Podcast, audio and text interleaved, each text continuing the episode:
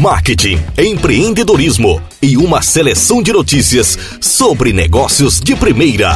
Podcast cidademarketing.com.br. Apresentação Thales Brandão. Cidade Marketing. As principais notícias sobre o mercado você encontra aqui.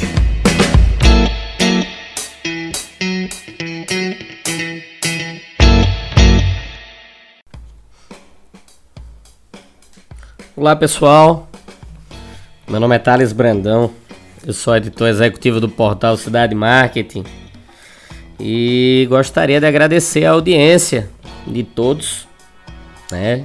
Estamos aqui fazendo o segundo podcast do nosso portal, aprimorando aqui a nossa tecnologia, melhorando o nosso discurso para entregar o melhor conteúdo para vocês.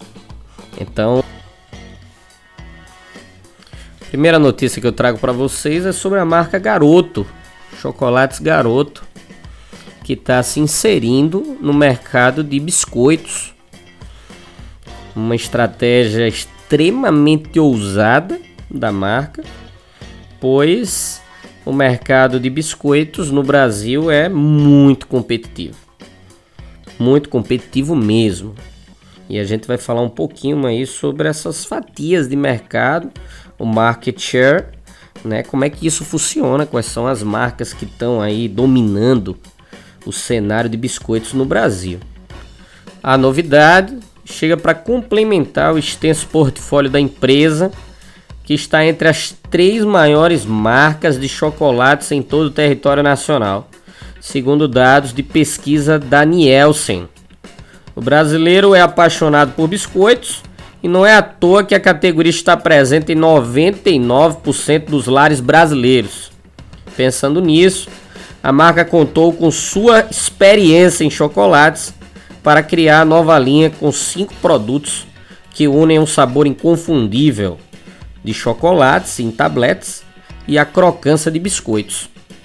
Os biscoitos, né, que vai ser o novo modelo Fabril da, da, da marca Garoto, é, vai estar tá dividido, né, em duas opções de cookies que vão estar disponíveis nos sabores baunilha com gotas de chocolate ao leite, chocolate com gotas de chocolate branco.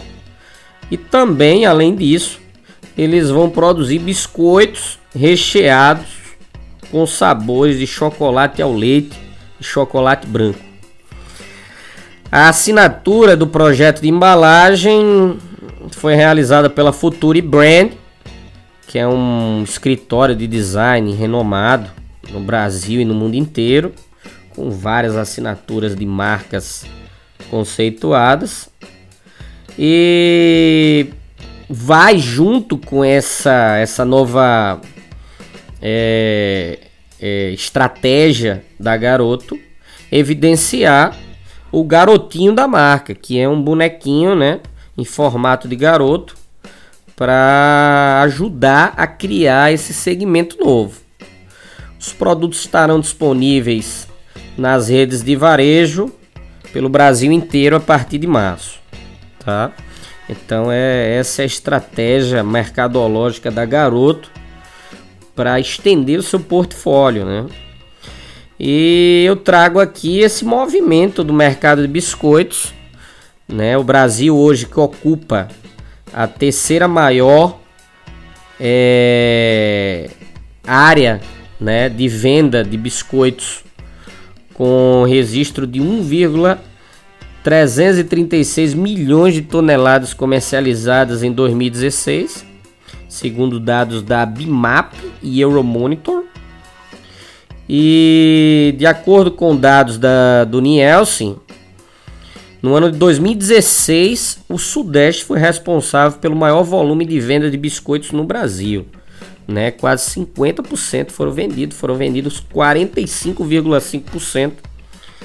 E a justificativa disso tudo é a condição de o Sudeste ter a maior renda per capita do país e que o consumo desse produto são fortemente influenciados pelo poder aquisitivo das famílias.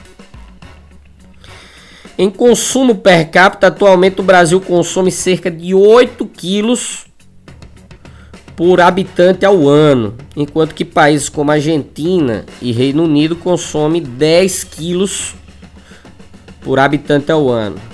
A ascensão social da população está incentivando o consumo de biscoitos, inclusive com maior valor agregado, né? Os biscoitos tidos como saudáveis também estão apresentando taxas de crescimento bastante expressivas, evidenciando uma oportunidade de expansão do processo produtivo. Hoje a participação de mercado em termos de volume de vendas é dominada pela M Dias Branco, que detém 28% no Brasil inteiro do mercado de biscoito e 60%, mais da metade do mercado de biscoitos no Nordeste. Em seguida vem a Marilã com 8,8%, a Nestlé com 7,9%, a PepsiCo, a Mondelez, Balduco e outras e outras marcas, né? Então a M Dias Branco lidera, né? Com uma margem expressiva o mercado de biscoito no Brasil, principalmente no Nordeste. E a M Dias Branco possui no seu portfólio, né, a Vitarella, Pilar, Fortaleza, Richester, então, o mercado em si da M Dias Banco é muito forte. Vai ser um desafio grande para a marca Garoto se inserir nesse mercado que, como eu disse no início, é extremamente competitivo, né, e detentor de marcas renomadas, já aceita por, pelo consumidor. Outra notícia polêmica que repercutiu durante a semana foi a regra que exigia curso para renovar a CNH. E ontem o Ministério das Cidades anunciou que será revogada a resolução que tornava obrigatória a realização e aprovação em curso de aperfeiçoamento para motoristas renovar a Carteira Nacional de Habilitação. Por meio de nota, a pasta informou que a revogação se dará para não afetar a rotina dos condutores que precisavam renovar suas carteiras de habilitação por todo o Brasil. O Ministério informa ainda que a revogação vai reduzir custos.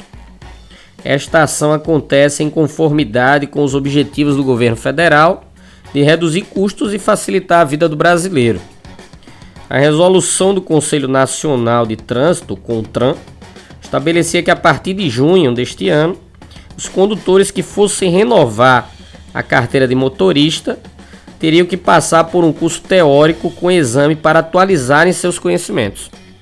Esse curso de reciclagem seria composto de 10 aulas e para que os motoristas renovassem a documentação, deveriam obter um resultado favorável de pelo menos 70% da prova. Ainda segundo a nota, divulgada pelo Ministério das Cidades, a revogação acontecerá no próximo dia útil, ou seja, segunda-feira, amanhã, né, o Ministério da Cidade vai revogar essa decisão que exigia curso para renovar a CNH. Então, é, são situações complicadas, né? Existem normativas que a gente não consegue entender. Elas vivem num, num cenário de vai e vem absurdo. Né? Primeiro foi uma lei do farol aceso, né? que depois foi é, relaxada e depois tornou a ser obrigatória. Também teve a obrigatoriedade dos extintores com carga de pó ABC, e aí houve uma movimentação mercadológica muito grande. Várias indústrias começaram a estocar esse produto e começaram a fabricar, acreditando que o governo iria é, exigir essa, os extintores dentro dos veículos. E de repente tudo o que foi acordado é, foi desfeito. E hoje tem né, um projeto de lei tramitando para que novamente os extintores sejam obrigados a, a circular né, dentro dos veículos.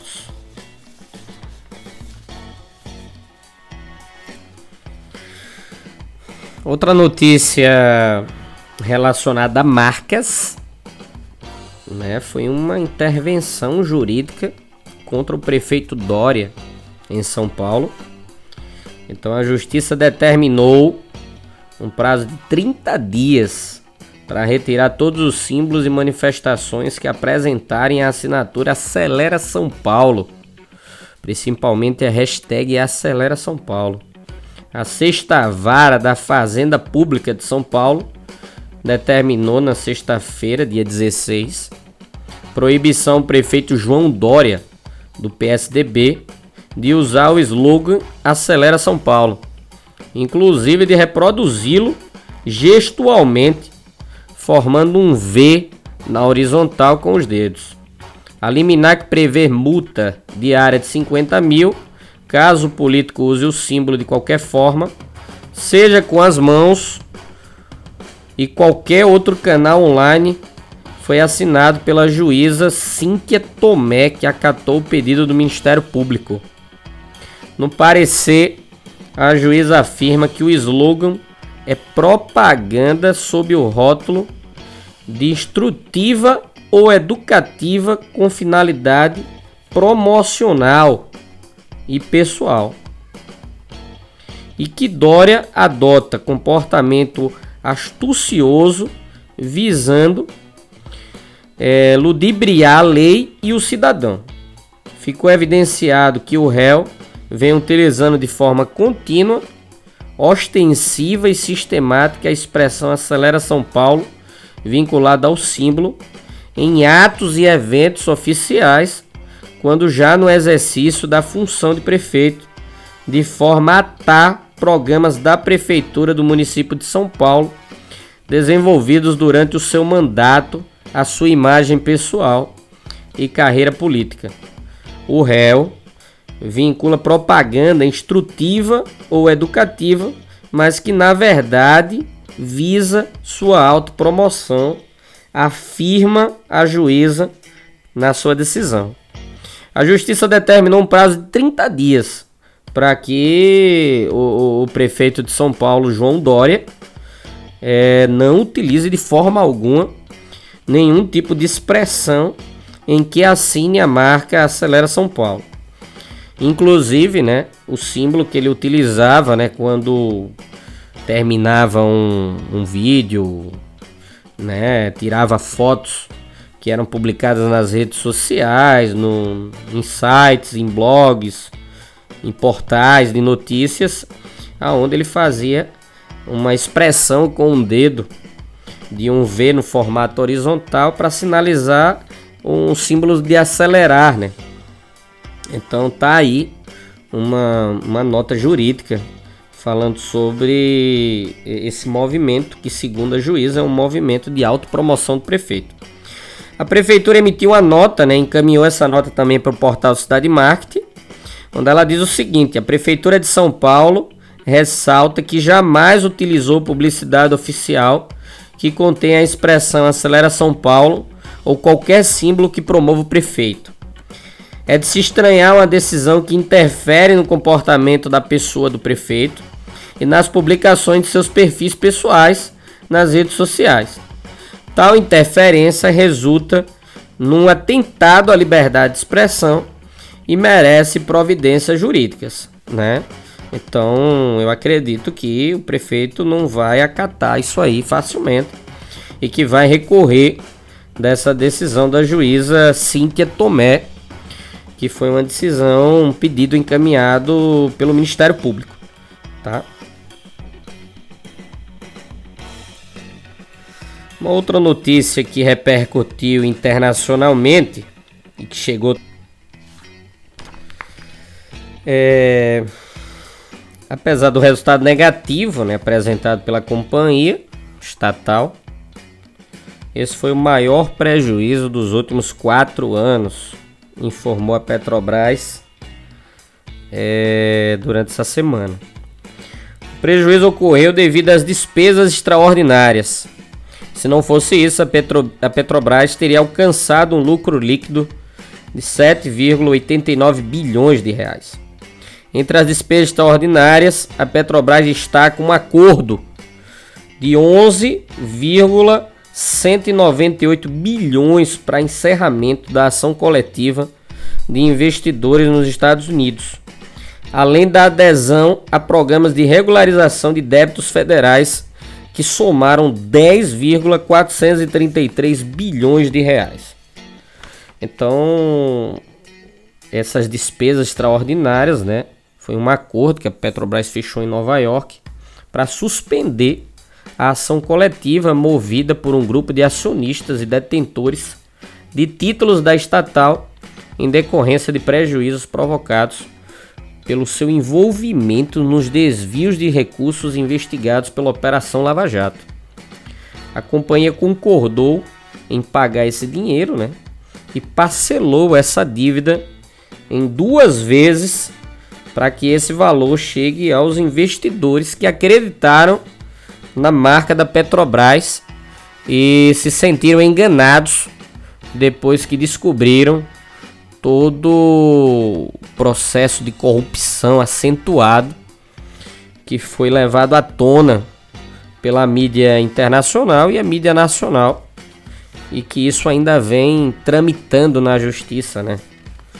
Enquanto isso, nós brasileiros ficamos à mercê de uma de uma empresa que hoje acumula prejuízos, né? Inclusive colocou várias unidades para vender aqui no Nordeste.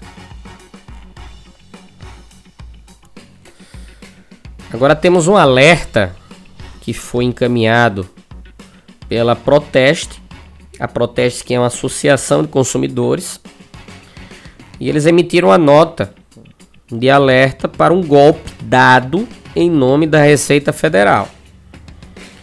Então, o alerta cita que o golpe vem sendo aplicado em nome da Receita Federal e um número indeterminado de contribuintes está recebendo uma correspondência com intimação para regularização de dados cadastrais.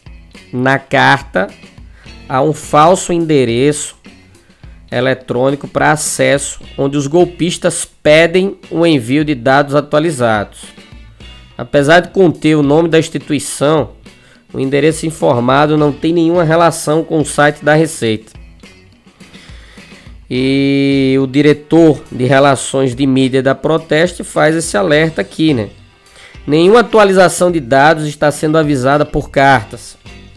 Por isso, assim que receber a carta, o indivíduo deve ignorá-la, jamais acessando o endereço eletrônico indicado.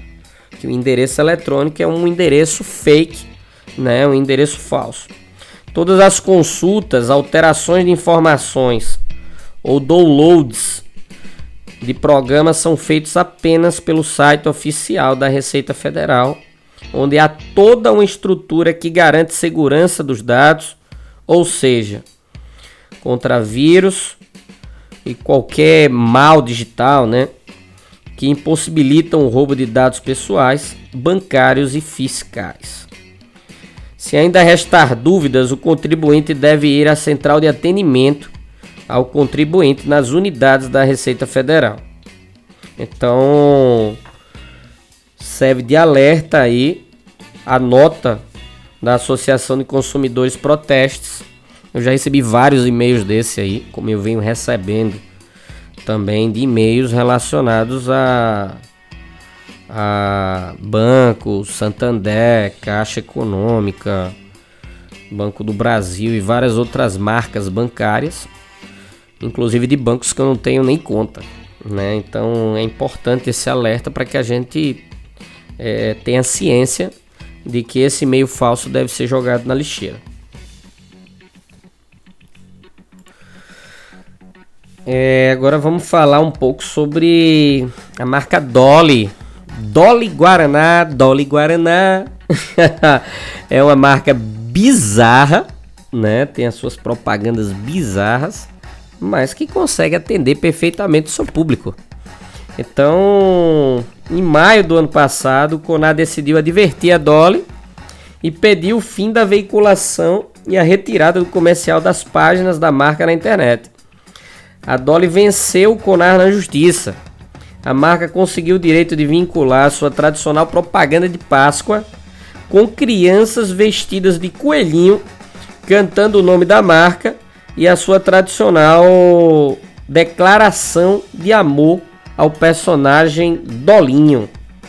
O juiz Marcelo Augusto, da 41ª Vara Civil de São Paulo, determinou que o filme fosse vinculado na campanha de Páscoa de 2018, até que seja realizado o julgamento do recurso da empresa pelo CONAR.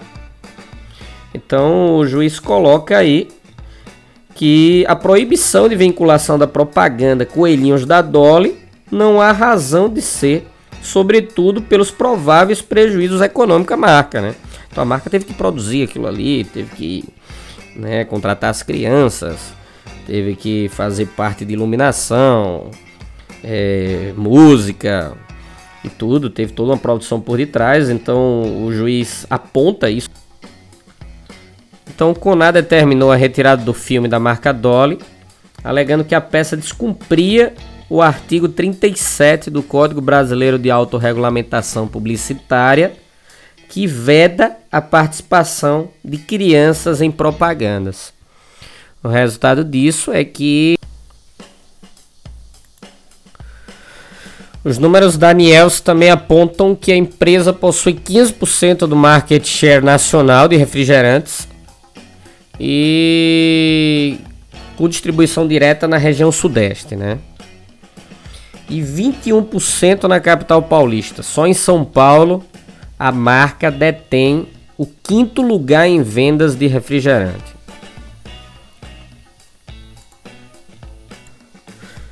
Diferente da marca Dolly, a Danone foi condenada por publicidade infantil. Essa semana, a marca foi punida em 108 mil reais em razão do direcionamento de publicidade de produtos da linha Danoninho às crianças. As campanhas que originaram essa multa foram as campanhas Mini Dinos, Poderes da Natureza e Dino Profissões. Eram os Danones que vinham com uns pequenos bonequinhos, né, agregado ao produto. O caso teve início em 2015, quando a, o programa Criança e Consumo do Alana, que é o Instituto de Proteção às Crianças, recebeu denúncias de mães preocupadas com os efeitos da publicidade nos filhos. Após constatar que as ações de fato desrespeitavam a legislação brasileira vigente, o Criança e Consumo encaminhou uma representação ao órgão, ao PROCON. A decisão do PROCON do Paraná ressalta que toda legislação que trata de publicidade infantil tem embasamento em pesquisas, de modo que não se trata de mera liberalidade legislativa, mas sim do entendimento da condição biopsicossocial da criança, o qual se encontra em posição vulnerável, ainda mais se tratando de relações de consumo. O artigo 227 da Constituição Federal, o Estatuto da Criança e do Adolescente, a Convenção das Nações Unidas sobre os Direitos das Crianças, o Código de Defesa do Consumidor e a Resolução 163 dos, do Conselho Nacional dos Direitos das Crianças e dos Adolescentes consideram abusiva e, portanto, ilegais publicidades direcionadas às crianças. E aqui a gente tem uma fala, né, da coordenadora do programa de criança consumo, a Ekatarine, onde ela diz o seguinte: essas campanhas tinham o objetivo de seduzir e fidelizar as crianças para que elas conhecessem e consumissem os produtos da marca. Estimuladas por elementos como embalagem e miniaturas colecionáveis, que são esses bonequinhos que eu falei para vocês que vinham agregado à embalagem, a atuação do Procon deixou claro que a proteção da infância é um valor social que precisa ser respeitado com prioridade absoluta, inclusive no mercado de consumo, disse a coordenadora, é, junto com a matéria que foi encaminhada para a gente. Então tá aí um, uma condição punitiva para a marca Danone nas campanhas né, focadas em atrativos da embalagem e que tinham, né, segundo aqui o Procon e segundo o Instituto Alana, um único propósito: atrair crianças para consumirem de forma descontrolada, né, produtos da marca Danone, em especial os produtos da linha Dino. Uma outra notícia que trouxe uma repercussão internacional e nacional muito grande e que chegou até o Cidade Marketing para que a gente pudesse emitir uma nota foi a dona da marca China Box comprou operações da Starbucks no Brasil com valores né, não divulgados. A proprietária da marca China Box compra as operações no Brasil da rede norte-americana de cafeterias Starbucks. A Soft Rock Capital, né, que é uma empresa de capital privado com sede em São Paulo, fundada em 2015 e dona também de diversas marcas nacionais e internacionais, foi responsável pelo investimento e passa a operar todas as lojas da Starbucks no Brasil. A possibilidade de compra já tinha sido promovida pelo jornal Valor Econômico em 2017 e fica aí, né, a dúvida para saber se vai haver alguma alteração no modelo da marca Starbucks no Brasil, né? Depois dessa, dessa compra de uma empresa norte-americana. E para falar sobre esse movimento mercadológico da marca Starbucks, eu entrei em contato com Gabriel Rossi, nosso articulista no portal Cidade Marketing, professor da ISPM e um sujeito renomado na área de marketing. Vamos ver o que o Gabriel Rossi tem a falar sobre esse, essa estratégia mercadológica da dona da China Box.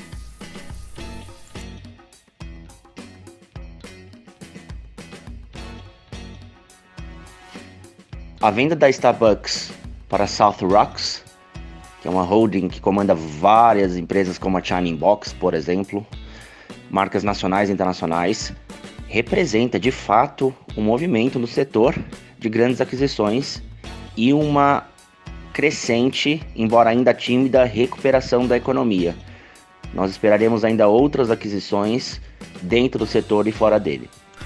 Então tá aí a fala do professor Gabriel Ross, participando no nosso segundo podcast.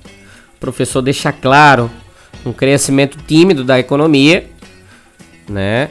As empresas estavam meio temerosas em relação à compra, venda e fusão. E agora a gente já percebe um movimento mercadológico acanhado, mas tangível, tangível. Uma outra notícia é sobre a Samsung, né? A Samsung emitiu uma nota pra gente dizendo que ampliou seus canais de atendimento ao consumidor. Então hoje isso para as marcas é essencial. É um valor agregado absurdo. Né? Os consumidores eles estão desamparados praticamente, porque os produtos se depreciam muito rápido e a gente precisa muitas vezes de uma assistência técnica, de um acolhimento para que aqueles produtos sejam consertados o mais rápido possível. E muitas vezes é, os consumidores ficam desamparados. Então a Samsung, nos últimos dois anos, a marca ampliou e remodelou seus canais oficiais de atendimento para melhor atender os seus consumidores, seja no call center, e-mail, chat, Facebook e até mesmo no Twitter, por mensagens diretas com uso de automação e inteligência artificial. Então está cada vez mais comum, né? São chatbots que começam a, é, de forma automática, fazer o atendimento junto aos consumidores. Atualmente a estrutura da Samsung conta com mais de 1.200 posições de atendimento. Isso permite que os horários dos, da central de atendimento fossem ampliados. A partir de agora passam a ser de 8 às 10 horas da noite, de segunda a sexta, já os sábados das 9 às 18. Para atendimento nas mídias sociais, os horários são de segunda a sexta, das 8 às 10 e sábado das 8 às 15.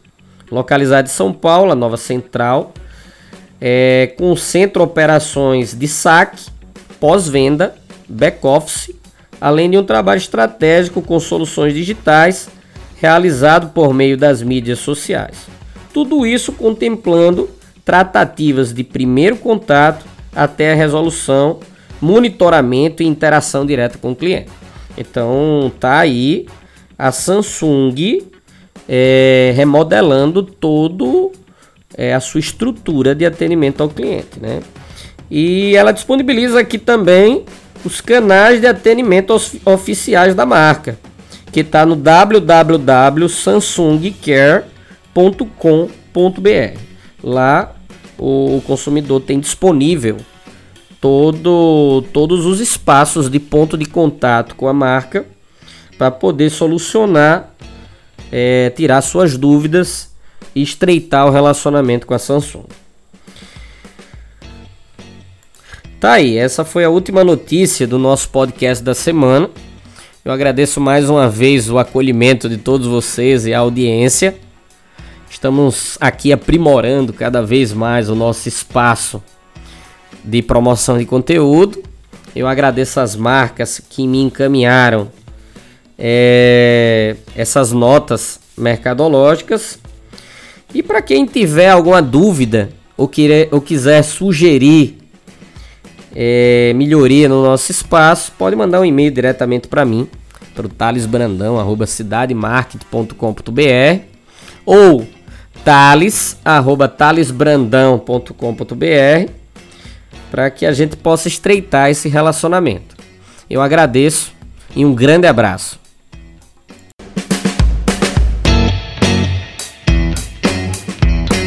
marketing, empreendedorismo e uma seleção de notícias sobre negócios de primeira.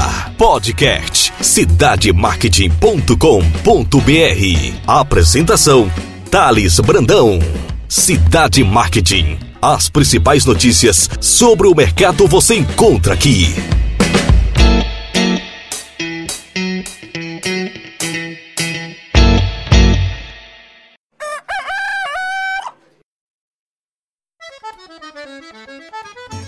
Trinta e duas francas. Deixa eu botar uma dose pro senhor. O camarada às vezes tem pedra no rim, clorinho na cabeça, tá espirrando, tá tossindo. Aqui, meu patrão. Olha, é gostoso. Não, não pode beber demais não, senão o senhor vai andar com as mãos no bolso. Ela tem catingueira, tem catuaba, tem marapuama. É, isso aí é pro camarada que tá com a, as engrenagens da caixa de marcha meio enferrujada. Que tá. E apoio. Pedro, Pedro! Ô Pedro! O despacho, ó o despacho! Tomate, cebola e pimentão de um real. É o balaião de um real. Moça bonita não paga, mas também não leva. Para levar tem que pagar, tem que trazer ó o din-din.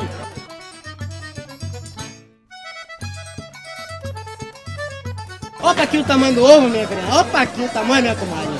Olha, imagine um ovo desse tamanho. Quantas pessoas não dá pra comer um ovo desse tamanho, hein?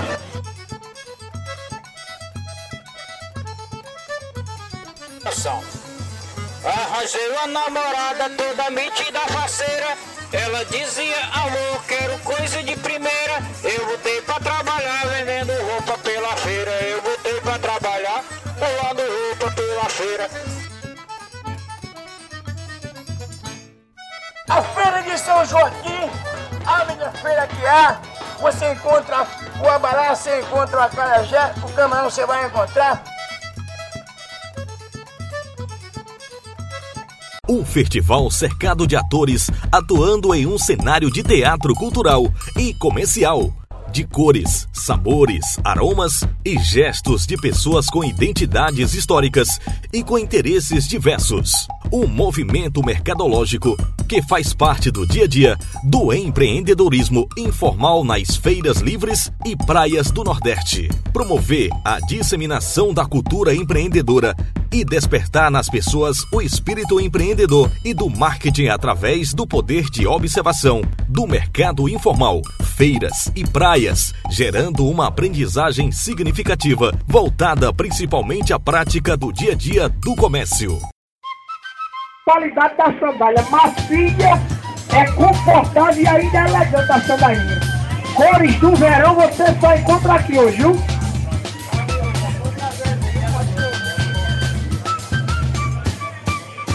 Essa é promoção de sandália.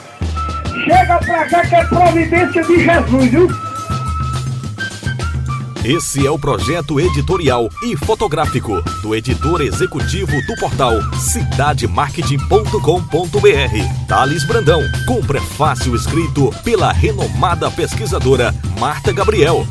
A investigação que durou cinco anos pode circular por todos os níveis de ensino de negócios, provocando o sujeito a pensar e agir de forma criativa, estabelecendo uma ponte com as principais competências profissionais exigidas no mercado.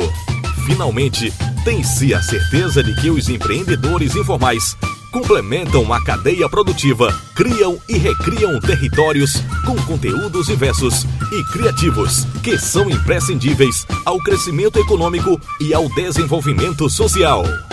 A publicação traz a tecnologia de expansão de conteúdo por realidade aumentada através do QR Code, ou seja, o leitor será enriquecido dinamicamente por conteúdo agregado em textos, áudios e vídeos que permitem informações complementares aos capítulos, ampliando o debate proposto pela obra. O livro é destaque no amazon.com.br e pode ser adquirido acessando www.mandacaru.com.br.